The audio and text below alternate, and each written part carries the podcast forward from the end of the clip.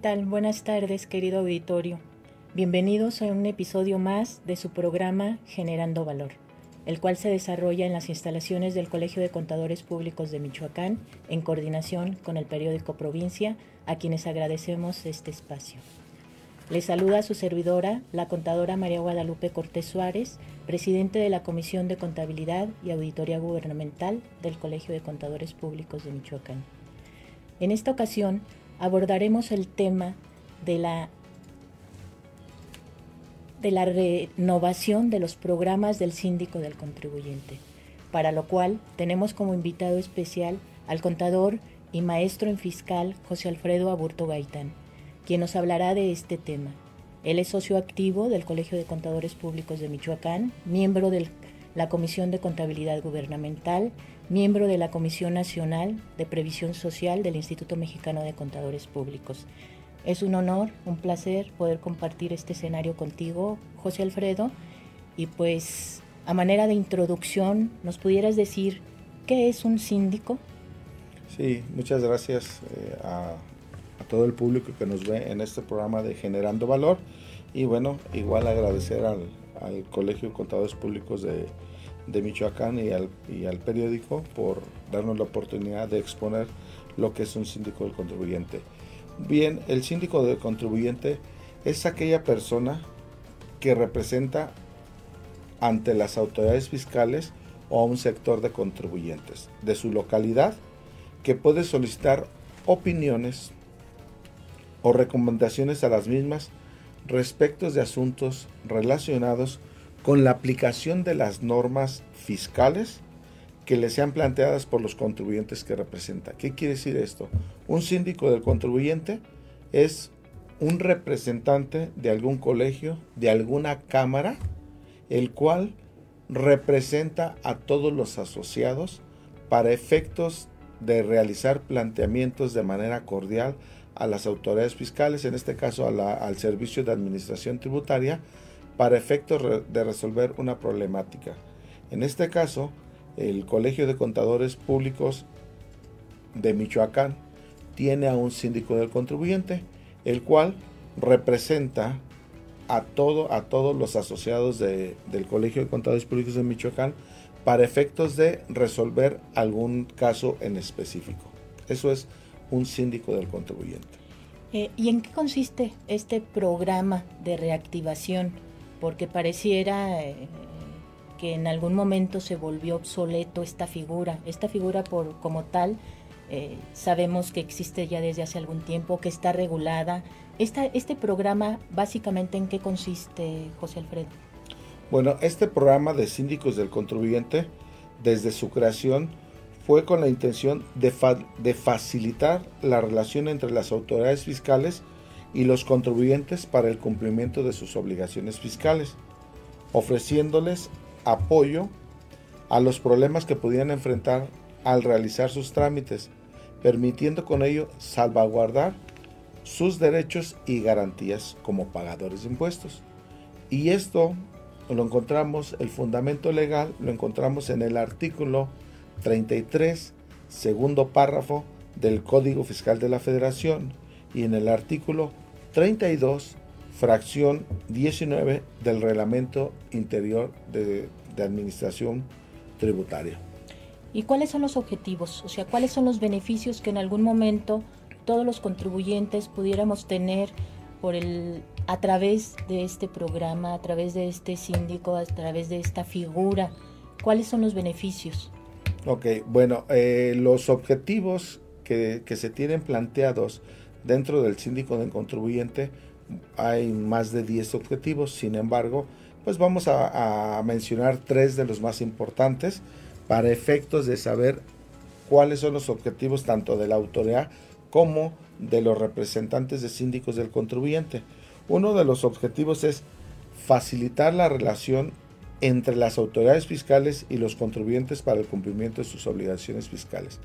Eh, hemos detectado que en muchas, en muchas ocasiones hay, hay contribuyentes que han ido a la administración desconcentrada de servicio al contribuyente a realizar algún trámite, sin embargo, pues este, no le dan solución o en, la primera visita le piden un documento, en la segunda visita le dicen que ese es otro documento, o en la tercera visita le dicen, la verdad es que no sabemos cómo resolver esta situación y regrese después.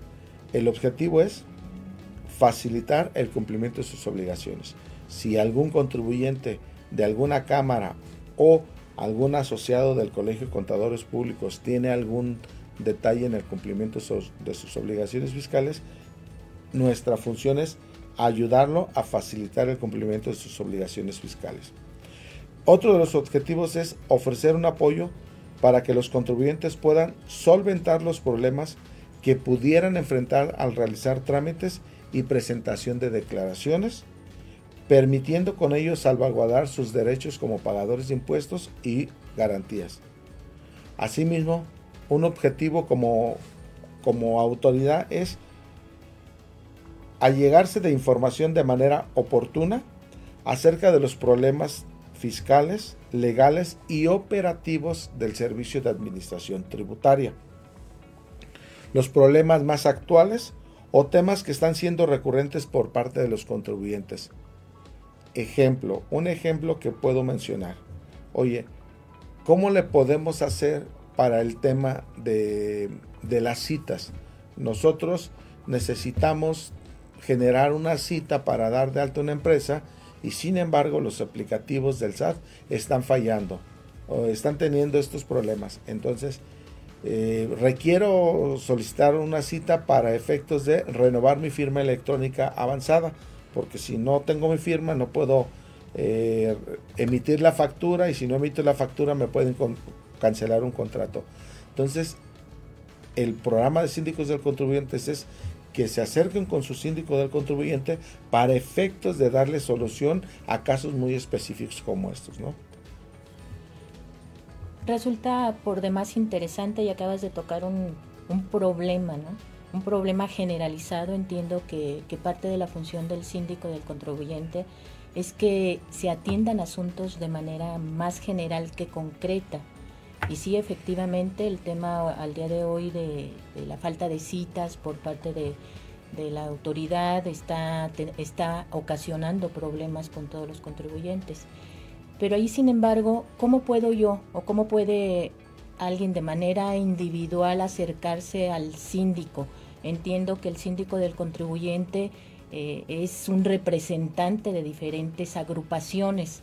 Si yo no pertenezco a ninguna de esas agrupaciones, ¿cómo puedo, cómo puedo hacer uso de este beneficio o de este, de este servicio del síndico del contribuyente?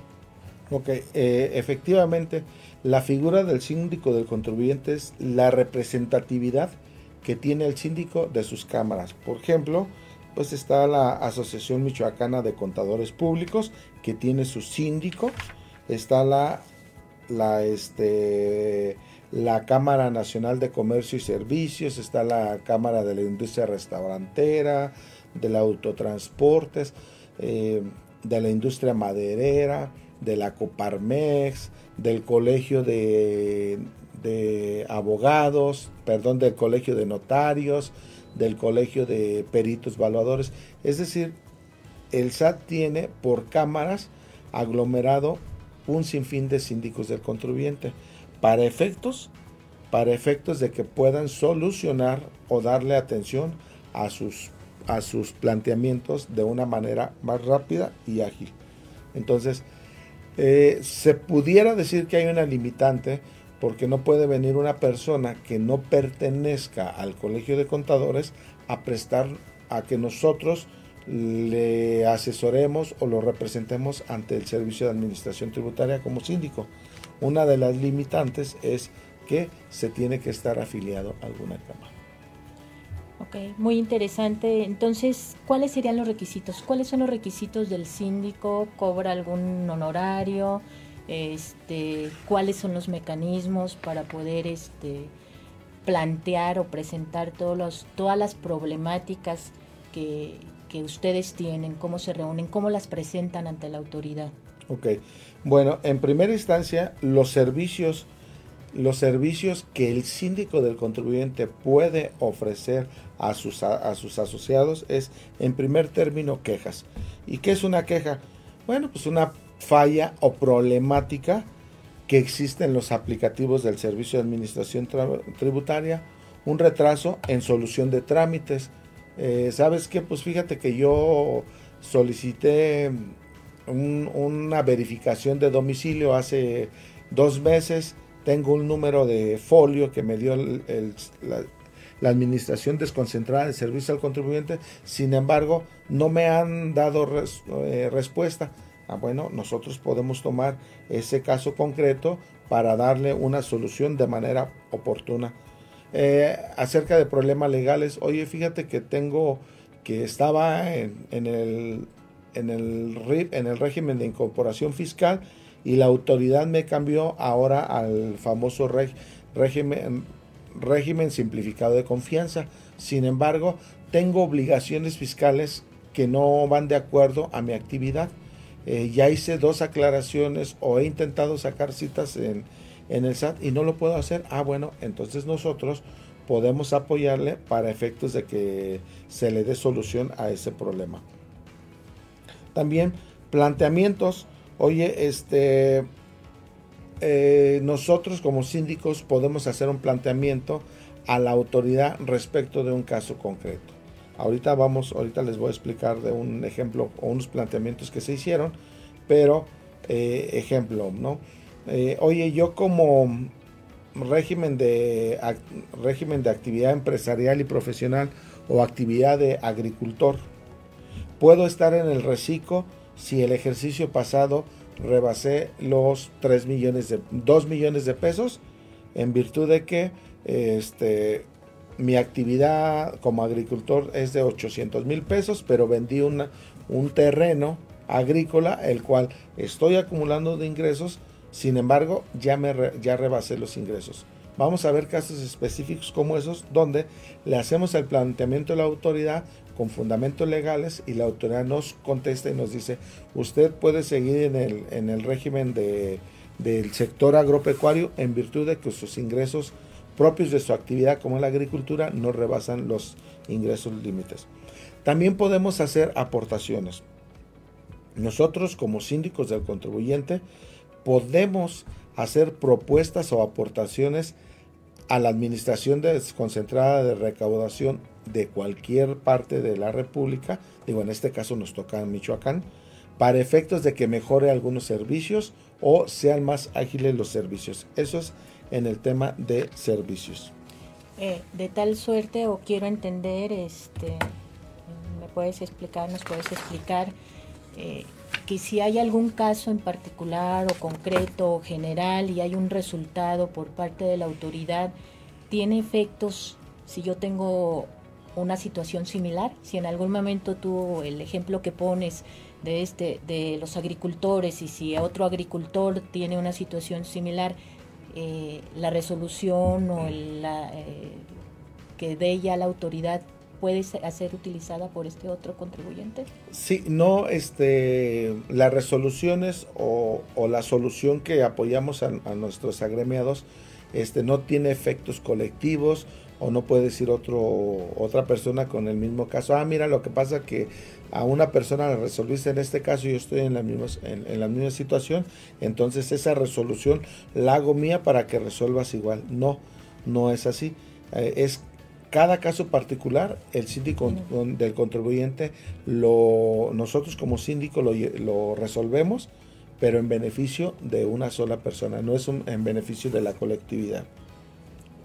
Entonces, ¿cuál sería eh, el, equiparable, vamos, si, yo tengo alguna situación con respecto a la Procuraduría de la Defensa del Contribuyente, la PRODECON? Porque pareciera que, la función del síndico es muy similar, ¿no?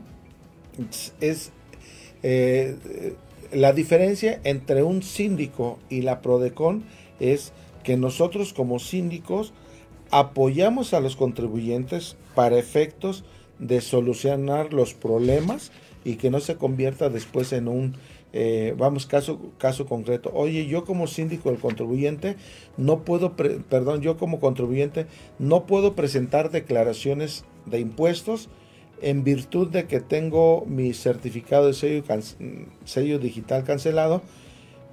¿Cómo lo hago? No lo puedo, no puedo presentar declaraciones y si no las presento voy a tener después requerimientos de la autoridad y por ende al incumplir esos requerimientos voy a tener multas y esas multas se van a, a, convertir en créditos fiscales.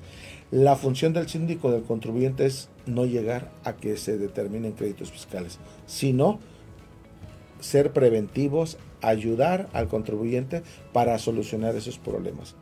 Nosotros, ya como, como síndicos, cuando hay un crédito fiscal, sin embargo, como síndicos, también podemos apoyarlo para efectos de ver si se hace una solicitud de, ahora no, no se llama condonación, se llama reducción de multas para hacer un escrito y solicitar la cancelación de esa multa en virtud de que presenté en tiempo y forma, la figura del síndico sí puede ayudar.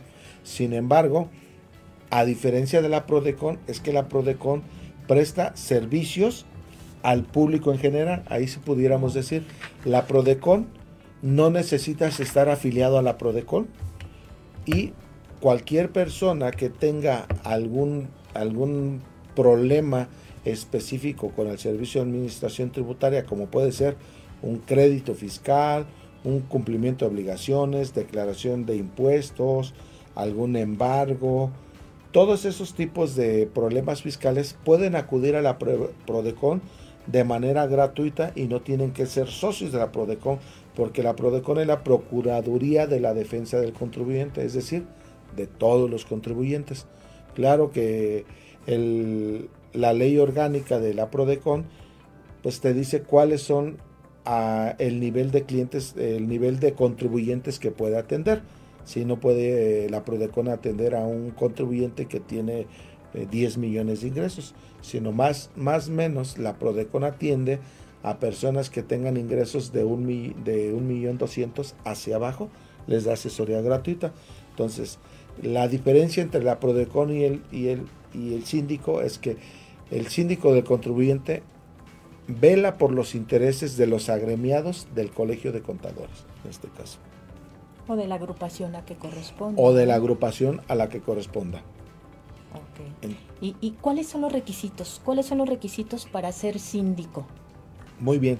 Los requisitos para ser síndico, como lo mencioné, eh, lo, como lo mencioné, vienen en el artículo 33, fracción segunda del Código Fiscal de la Federación. ¿Y cuáles son los requisitos? Número uno, ser licenciado en Derecho, contador público o carrera afín. Y bueno, el SAT considera que carrera afín es el grado académico técnico medio superior con autorización o con reconocimiento de validez oficial en términos de la Ley General de Educación, que implique conocimientos en alguna o varias materias relacionadas con la ciencia del derecho o la contaduría pública. ¿sí? Contar con reconocimiento, con reconocida experiencia y solvencia moral. Eso me, gustaría un poquito este, explicar. Ha habido ocasiones que algunas cámaras han, han propuesto que sean síndico del contribuyente algún integrante, sin embargo, el, el, Servicio de Administración Tributaria, cuando hace una revisión minuciosa de la experiencia y la solvencia moral, pues nos hemos dado cuenta que ha rechazado a algunas personas porque no, son, no tienen experiencia y sobre todo solvencia moral. Y tiempo, yo creo, ¿no? Yo creo que es... Y tiempo. Un, algo muy importante, cuándo hacen sus reuniones, cada cuándo son sus reuniones, dónde se reúnen, cómo, cuál es el, mecanismo para, para presentar todos estos casos que, que en algún momento cada síndico tenga de sus de su de la representación que tiene. Así es. Bueno, de los requisitos, ahorita te contesto la, otra pregunta, eh, de los requisitos es, uno de los requisitos es que el síndico del contribuyente presta sus servicios de manera gratuita a quién? A los agremiados de, en este caso, del Colegio de Contadores Públicos y representamos los intereses de los agremiados del Colegio de Contadores Públicos. Y como, como bien dices, pues el síndico debe de contar con tiempo, necesario para, para atender los planteamientos de los representados y participar ante la autoridad.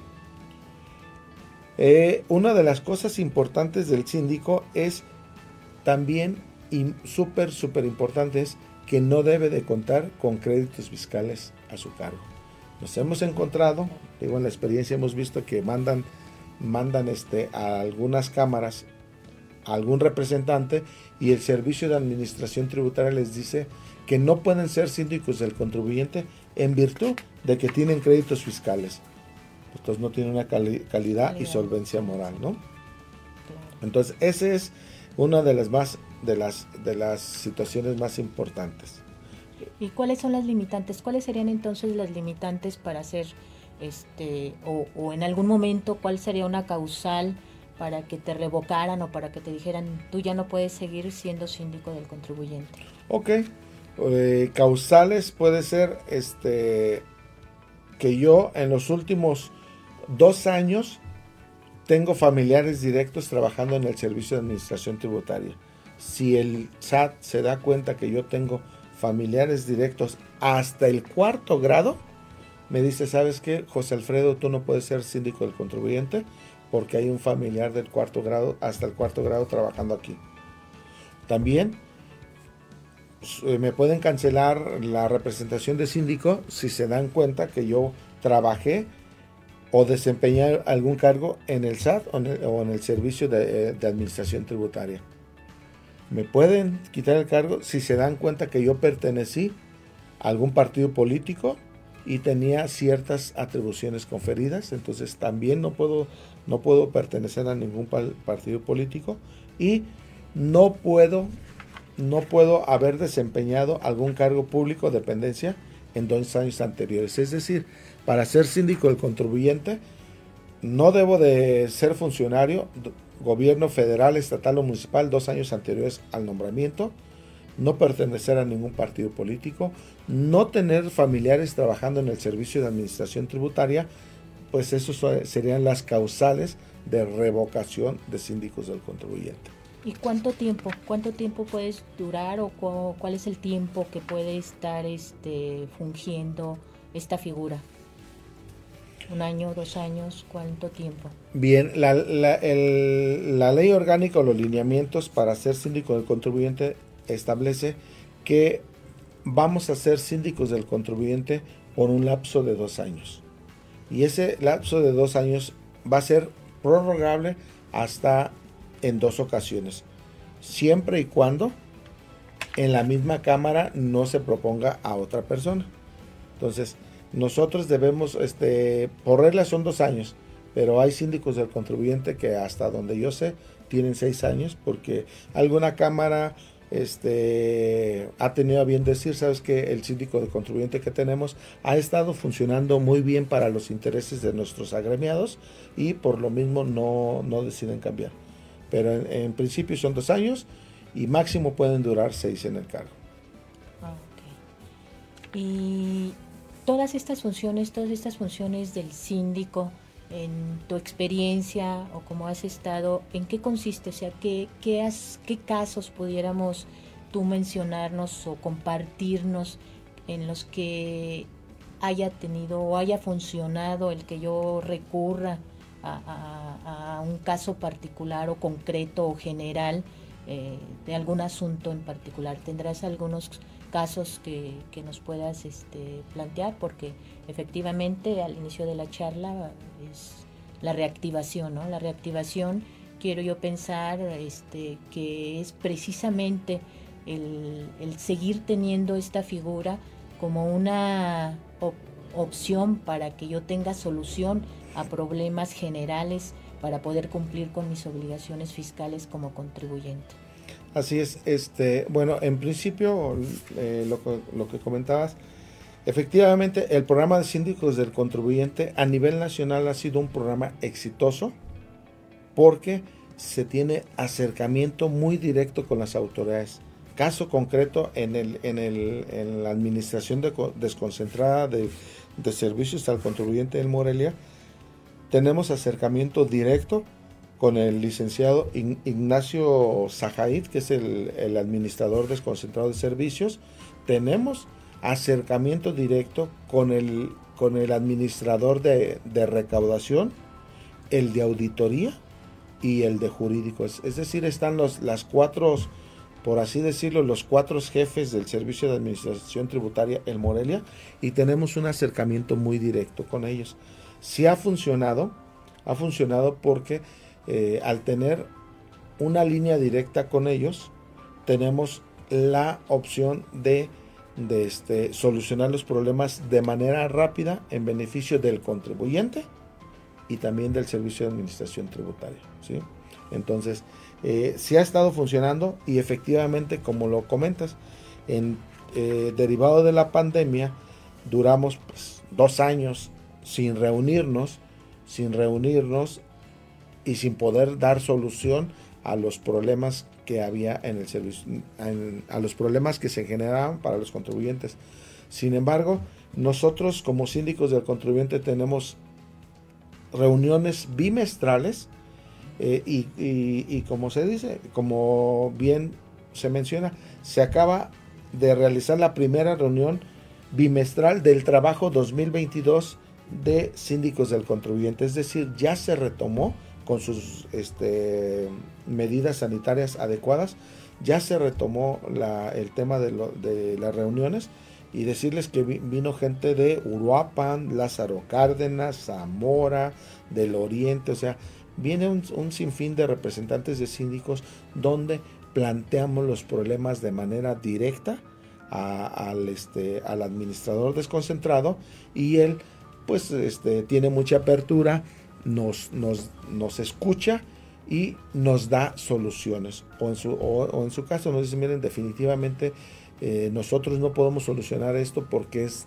directamente de México, de área central, pero si ustedes me lo hacen por escrito, lo mandamos a área central y lo resolvemos. Es decir, el programa de síndicos del contribuyente puede ayudar a realizar trámites sin necesidad de ir a la Ciudad de México siempre y cuando se hagan a través del síndico del contribuyente. Sí, por demás interesante. Eh, en algún momento nosotros pudiéramos tener acceso como, como ciudadanos, como contribuyentes, a todas las resoluciones que toman en estas reuniones. ¿Hay alguna plataforma oficial en donde yo lo pueda consultar? Eh, si bien es cierto al día de hoy, y precisamente como lo comentas con el tema de la pandemia, pues todos los contribuyentes, eh, las plataformas del SAT han tenido mucha evolución en el sentido de ir realizando nuestros trámites o consultas a través de, estas plataformas. ¿Hay algún mecanismo, alguna plataforma eh, eh, en donde nosotros podamos consultar todas esas resoluciones o todos esos acuerdos que ustedes tuvieron en estas reuniones, que todos los síndicos tienen en estas reuniones? Sí, tenemos este un sistema que se llama sistema de atención. Sistema de atención de planteamientos del síndico del contribuyente. Es decir, por eso es muy importante que ustedes se acerquen con su síndico del contribuyente y le expongan el problema y nosotros como síndico del contribuyente tenemos en una plataforma un sistema donde subimos ese caso y la autoridad en menos de 10 días hábiles nos da contestación nos da solución. Eh, por mencionarles, este, eh, les voy a mencionar algunos planteamientos por demás importantes que acabamos de, analizar, eh, que acabamos de analizar en esta reunión. Ejemplo, el, un contribuyente persona física dedicado a la actividad económica de siembra, cultivo y cosecha de aguacates misma que tiene registrada ante el Servicio de Administración Tributaria, que tributa en el título 2, capítulo octavo, régimen de actividades agrícolas, ganaderas, silvícolas y pesqueras de la ley del impuesto sobre la renta. La pregunta concreta es, dicho contribuyente en el año 2020, además de los ingresos por la actividad agrícola, obtuvo ingresos por la venta de activo fijo, el cual se encontraba afecto, ojo, se encontraba afecto a la actividad económica realizada. Los importes de las operaciones de ingresos anteriormente señalados fueron los siguientes. Ingresos por la actividad de siembra y cultivo, 1.794. Ingresos por la enajenación de activo fijo afecto a su actividad, 2 millones. En total, 3 millones 700 en promedio. Entonces, la pregunta concreta es, la pregunta concreta es, ¿estos ingresos por mi actividad de venta de activo fijo se consideran para efectos de ver el monto de, la total de mis ingresos y si puedo estar en el régimen de actividad de agricultura? Es la respuesta por parte del SAT es no. Es los ingresos por la enajenación de activo fijo afecto a la actividad no se considera para el promedio o para determinar, bueno, textualmente nos dice, no deben de considerar dichas cantidades para la proporción a que se refiere dicho párrafo del artículo 74 de la ley de impuesto sobre la renta. Es decir, ¿por qué se hizo esta consulta? Porque por algún error involuntario en el servicio de administración tributaria le dijeron, te pasaste de los ingresos y ya te vas a tributar a otro régimen. Entonces decía, no, pues es que yo tengo ingresos por actividad de agricultura, son venta de aguacates tanto, o sea, estoy dentro de los límites o no, no me puedes decir que ya me voy a, otra, a, otro, a otro régimen a tributar. Sin embargo, por algún error involuntario, el Servicio de Administración Tributaria lo cambió y le dice, a partir de hoy vas a cumplir con estas obligaciones. Se hizo el planteamiento al Servicio de Administración Tributaria y efectivamente nos dio la razón en que no es, en que no se debía de cambiar de régimen o que no se consideran ingresos afectos. Entonces, sí nos ayuda mucho este tema de, los planteamientos porque este eh, porque podemos darle soluciones directas a los contribuyentes. Tenemos un caso también muy interesante que acabamos de ver, es un caso concreto de eh, personas, personas físicas, una persona moral, es una persona moral que, una persona física le vende todos, todo el tema de, este, de sus productos de siembra, corte de aguacate, y sin embargo la persona moral no ha pagado esa deducción, la deduce como tal, y el servicio de administración tributaria, o este, en este caso auditoría, le dice, oye, esa deducción que estás realizando, de acuerdo al, al, al artículo 27, fracción 8 de la ley del impuesto sobre la renta, no es deducible porque no está efectivamente pagada. Y sin embargo, tu contribuyente la hiciste deducible vía costo de ventas. Entonces, ahí había una discrepancia entre, entre la auditoría, entre las personas que están haciendo la auditoría y querían rechazar esas deducciones. Entonces el contribuyente se acercó al síndico de contribuyente, se le hizo el planteamiento y se le dijo, oye, eh, respecto a esta deducción con fundamento en, en, la ley del impuesto sobre la renta y en el reglamento del impuesto sobre la renta, ¿puedo yo hacer deducible las compras del agricultor aunque no estén pagadas?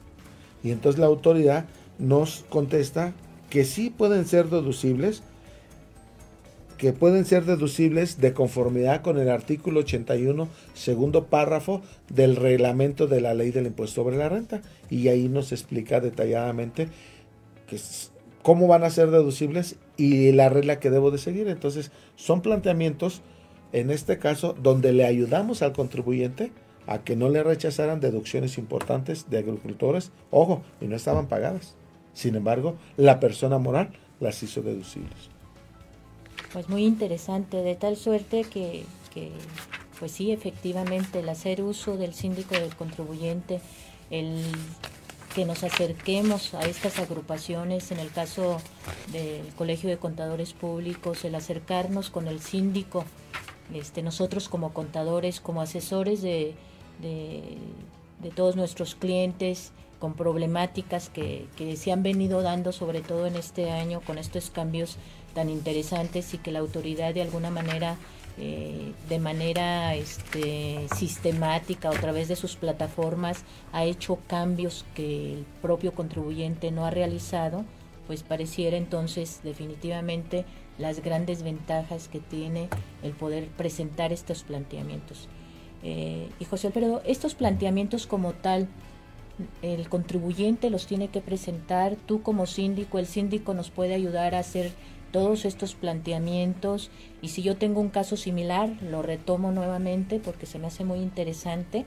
Eh, si traigo yo un caso similar a estos planteamientos que, podemos consultar, me parece que sí podemos consultar por lo que me estás diciendo, son públicos, yo puedo entrar a la página este, y checar los, los planteamientos y si yo estoy en una situación similar, entonces me acercaré a través de cualquiera de estos de estas cámaras o de estos gremios a hacer uso del, del síndico del contribuyente y son ustedes o es el síndico quien quien este formula estos planteamientos es correcto este los agremiados de alguna cámara se acercan a, su cámara y, solicitan las, la representación o asesoría del síndico del contribuyente para hacer el, este, una, para asesorarlos respecto a un caso específico y nosotros tenemos algunas claves especiales en el programa de, del Servicio de Administración Tributaria para accesar al sistema de atención a planteamientos de síndicos del contribuyente. Entonces ahí este, eh, le pedimos información al contribuyente, lo subimos al sistema, lo asesoramos, hoy está bien por este lado, pero ¿qué te parece si reforzamos con este, con este escrito, con este caso de éxito eh, o con esta consulta anterior de, un síndico del contribuyente para efectos de que sea más ágil tu servicio? Eh, lo podemos hacer y como lo mencionaba, este es sin costo a través del sistema. Ok, muy interesante. Entonces, pues eh, hay que hay que tener conocimiento. Me queda claro que, a veces por desconocimiento de estos de estos mecanismos, de estos medios que los contribuyentes tienen, eh, pues no cumplen correctamente con, sus obligaciones. No sé qué otros casos más de, de éxito nos pudieras este, compartir eh, cómo podemos este, acercarnos más a, cada una de estas, de estas gremios eh, para poder hacer uso de, este, de estas plataformas. Es, eh, bueno, comentarles algo importante del síndico, ¿sí? Es, como ya lo dijimos anteriormente, el síndico de cada cámara es sin costo. Entonces, el síndico del contribuyente no puede hacer gestión de negocios, no puede llegar a un agremiado y decir, oye, ¿me puedes apoyar con esta asesoría y cuánto me vas a cobrar? No. Los servicios del síndico del contribuyente son de manera gratuita y estamos comprometidos a no hacer gestión de negocios. ¿sí? Entonces, es algo, es algo interesante porque este, si el servicio de administración tributaria se da cuenta de que algún contribuyente está haciendo gestión de negocio vía a través del síndico contribuyente, pues por supuesto que nos va a cancelar el nombramiento. Entonces todos los servicios del síndico son gratuitos. Pues muy interesante, este, José Alfredo, de verdad que, gracias por compartirnos. Sé que es un tema que, debe de ser más amplio, eh, pero al final el, el, que tengamos conocimiento de, las funciones del síndico del contribuyente y sobre todo la honorabilidad que tienen y que además es gratuito, pues hay que, hay que promoverlo, ¿no? Muchísimas gracias, muchas gracias por, compartirnos toda esta información, gracias al público que, nos escucha, gracias al periódico Provincia eh, por este espacio que nos permite hacer este conocimiento a, todos los que, a todo el público. Muchas gracias, José Alfredo. No, pues muchas gracias al Colegio de Contadores Públicos por, por invitarme al programa de Generando Valor, al periódico Provincia y, y ya saben, ustedes como, como agremiados del Colegio de Contadores cuentan con un síndico del contribuyente el cual representa sus intereses y decirles que hay una muy buena relación cordial con, con el Servicio de Administración Tributaria en pro de solucionar casos específicos. Por mencionarles un, otro ejemplo, ¿no? Tengo, tenemos una persona que se nos acercó y dice, oye, es que yo quiero pagar unos créditos fiscales desde Tengo tiempo, ya solicité que me los mandaran y no los encuentran, que no están inventariados, pero a mí me está ocasionando problemas en el buró de crédito. Tuvimos en la reunión de contribuyentes este miércoles, este martes fue la reunión, fuimos a la reunión y le, planteamos ahí, oye, necesitamos que nos imprimas estos créditos fiscales para efectos de solucionarlo y nos los, nos los, los imprimieron para efectos de ayudar tanto al nuestro agremiado y el Servicio de Administración Tributaria, por supuesto, bajar su índice de cartera vencida. Entonces, es un programa muy benéfico y que les, que les, este, les, les ayudo. Antes de despedirme, me gustaría invitarlos a todos nuestros este, asistentes al foro. Eh, ah, me gustaría hacerles una, una cordial invitación al foro fiscal regional que se va a llevar el día viernes 8 y sábado 9 de abril en el centro de convenciones. Es un foro regional fiscal donde se reúne a, a, 16 colegios de, de la región centro-occidente y vamos a tener a excelentes expositores en materia fiscal. Los invitamos para efectos de que nos puedan acompañar al foro, foro fiscal regional en el centro de convenciones el viernes 8 y sábado 9. Eh, a la persona que haya escuchado este programa, les dicen que el contador José Alfredo los invitó y, y, veremos qué descuento les podemos ofrecer aquí en el, en el Colegio de Contadores. Muchísimas gracias a todos, muchas gracias Periódico Provincia y seguimos generando valor.